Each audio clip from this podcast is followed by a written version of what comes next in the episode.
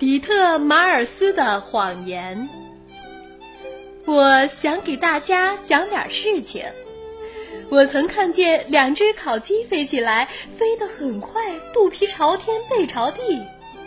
看见铁针和一块墨石在莱茵河上漂流，飘得很慢很慢，无声无息。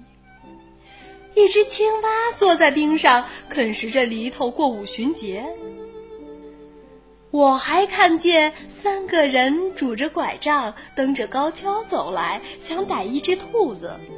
其中一个是聋子，一个是瞎子，一个是哑巴，而第四个人是脚一点儿也不能动弹的瘫子。你们想知道他们是如何逮兔子的吗？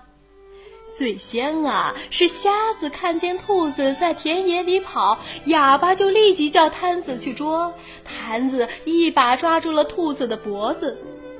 另外还有几个人想在陆地上驾着帆船航行，于是迎风扯起了帆，驶过了大片大片的田野。他们随后向一座高山驶去，在那儿可悲的被淹死了。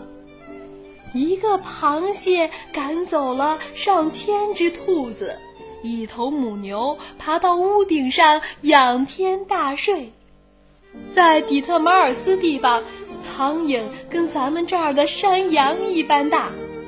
快快打开你的窗户，让谎言通通飞出去吧！